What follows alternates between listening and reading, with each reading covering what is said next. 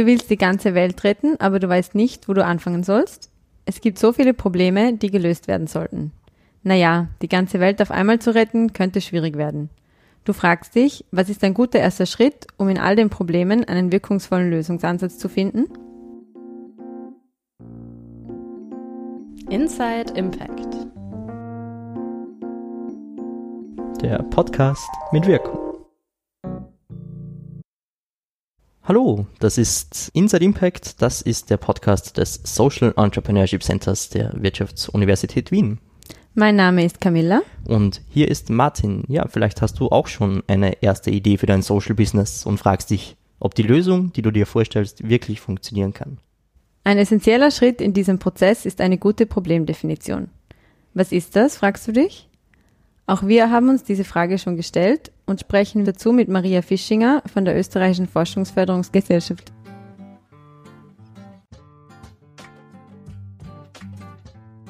Ja, hallo, ich sitze hier mit Maria Fischinger.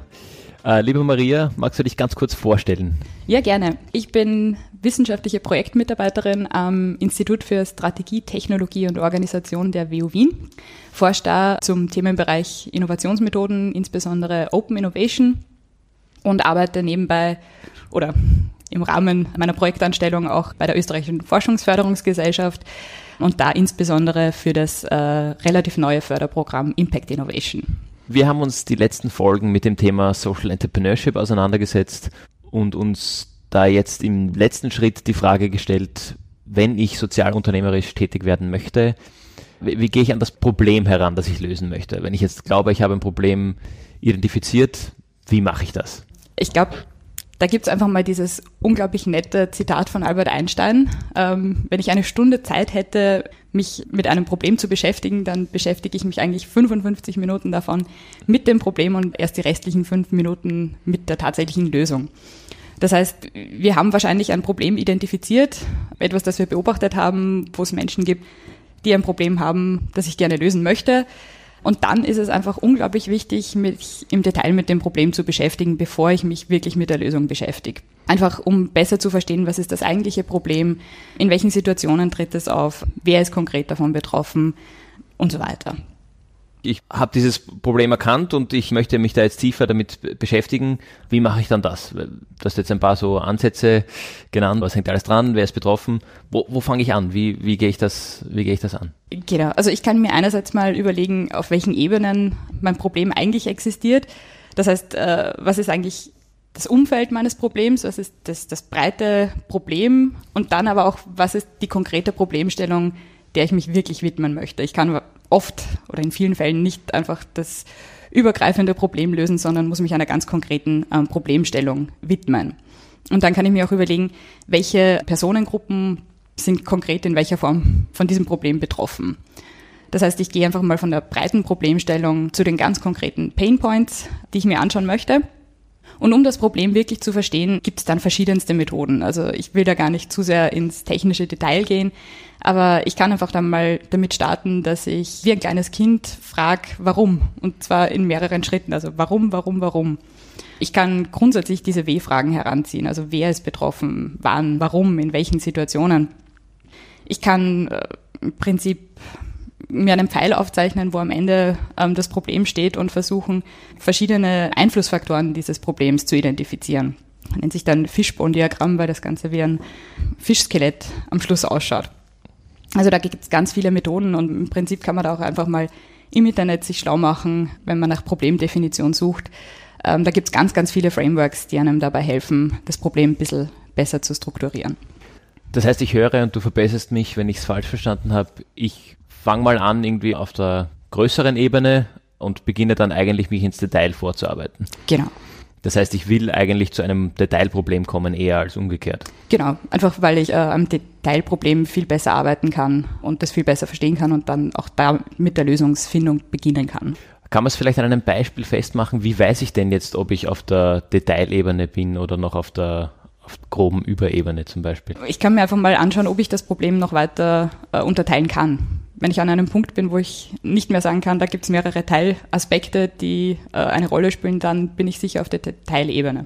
Wenn da noch viele einzelne Schritte sind oder einzelne Aspekte, die gelöst werden müssen, dann sollte ich vielleicht noch einen Schritt weitergehen. Das erinnert mich ein bisschen ans wissenschaftliche Arbeiten, dass ich wirklich meine Fragestellung genau so weit definieren muss, dass ich jedes einzelne Teil meiner Fragestellung so gut verstehe, dass ich weiß, in welchem Spektrum ich mich eigentlich bewege. Absolut. Und man kann da definitiv auch an eine Sanduhr denken. Also man startet mit dem breiten Problem, versucht das ganz detailliert zu umfassen und dann kann man, wenn man an die Lösung geht, wieder breiter werden in seinem Denken. Aha, okay, das heißt, ich werde wirklich für die Problemdefinition, fürs Problemverständnis klein und da schränke ich mich quasi ein aufs Kleinwerden, aber darf nachher durchaus wieder, wieder Absolut, groß ja. werden. Mhm, okay.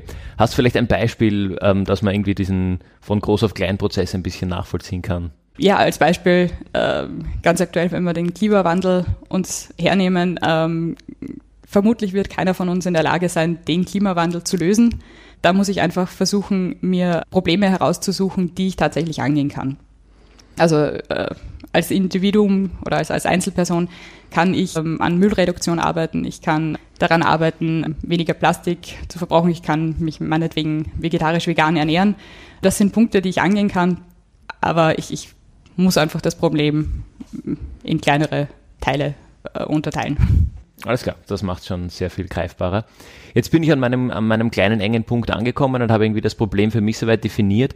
Was muss ich da jetzt noch, noch weiter beachten? Jetzt habe ich bei mir in meinem stillen Kämmerchen als frühphasiger Sozialunternehmer wahrscheinlich in keinem Büro oder sowas, sondern wirklich zu Hause in der Garage oder im, im Schlafzimmer dieses Problem definiert. Was, was mache ich jetzt? Kann ich gleich in die Lösung gehen oder gibt es da noch irgendwelche Dinge, die man da irgendwie beachten muss? Ähm, ich würde nicht empfehlen, gleich in die Lösung zu gehen, sondern sich auch zu überlegen, wer sind sonstige Akteure, die irgendwie von meinem Problem betroffen sind.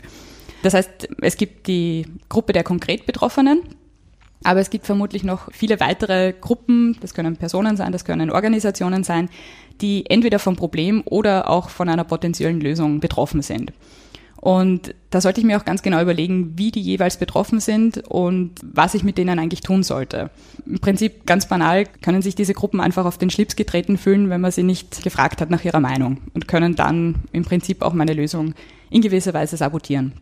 Das heißt, ich muss mir einfach überlegen, wen sollte ich irgendwie mit einbinden in der Lösungsfindung und wer sind da Akteure, die in gewisser Weise eine, äh, einen Einfluss üben können auf das Problem oder auf die Lösung.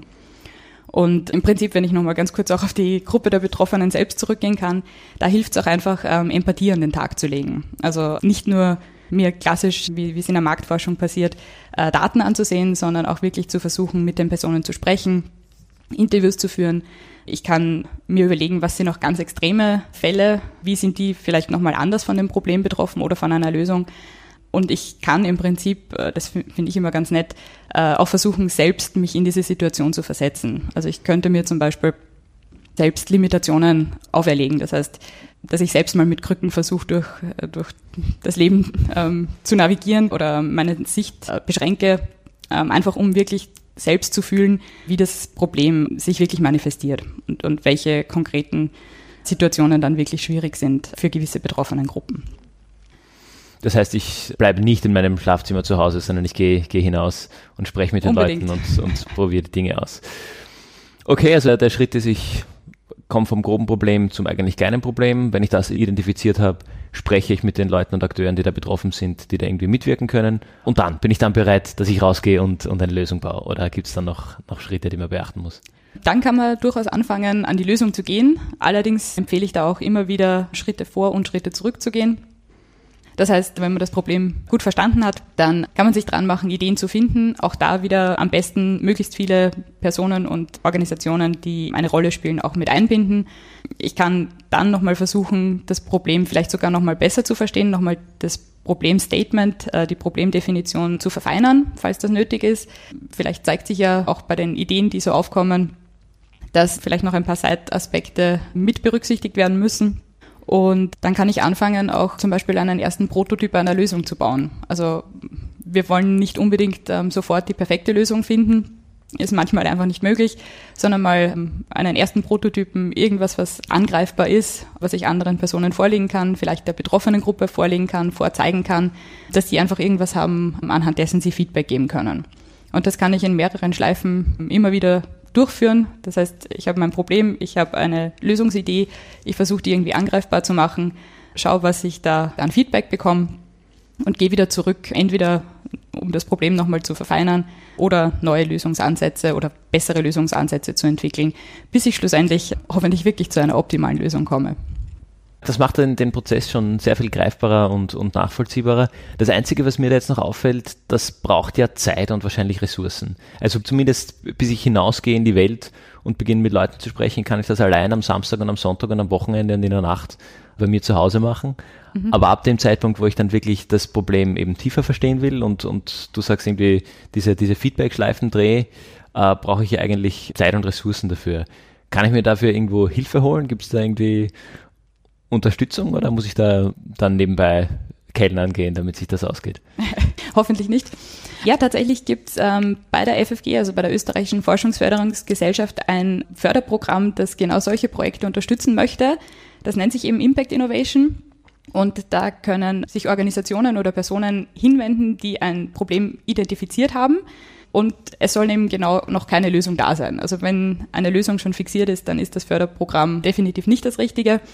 Aber wenn ein erstes Problemverständnis da ist, das ich eben dann weiter analysieren möchte und wo ich dann Lösungen gemeinsam mit verschiedenen Akteuren finden möchte, dann ist es ein sehr nettes Förderprogramm.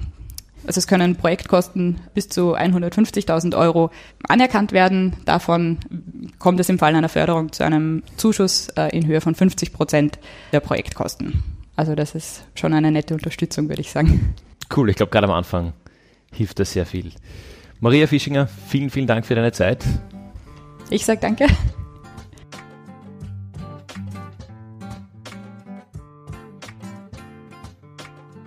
Ja, vielen Dank für das Gespräch. Da waren ja wieder sehr spannende Inputs dabei. Also mir war nicht bewusst, dass das Problemverständnis so wichtig für den Erfolg sein kann. Wieder was gelernt. Ich hoffe, ihr konntet auch etwas für euer Social Business oder eure Organisation mitnehmen. Eine Problemdefinition muss ja nicht immer nur mit einer Gründung zusammenhängen, sondern kann durchaus auch im Alltag der zivilgesellschaftlichen Arbeit helfen. Wir haben uns also über die letzten Folgen damit auseinandergesetzt, wie man ein Sozialunternehmen gründen kann, wo Probleme entstehen können und wo wir uns Hilfe und Unterstützung für die Gründung holen können. Eine ganz wichtige Frage haben wir uns aber noch nicht gestellt. Office Space, Ausrüstung und vielleicht bauen wir auch einen Prototypen. Dadurch entstehen Frühkosten und das oft bevor ein Sozialunternehmen überhaupt Einnahmen erwirtschaften kann. Woher kommt das Geld dafür? Dieser Frage widmen wir uns in der nächsten Folge. Dort sprechen wir mit Wolfgang Spieß-Knaffel, Geschäftsführer des European Center for Social Finance, über das Thema Impact Investing. Hallo, mein Name ist Wolfgang Spieß-Knaffel und wir sprechen über die Finanzierung von Sozialunternehmen, die Möglichkeiten, die Impact Investing bietet und generell über den Ausblick und Möglichkeiten des Sektors.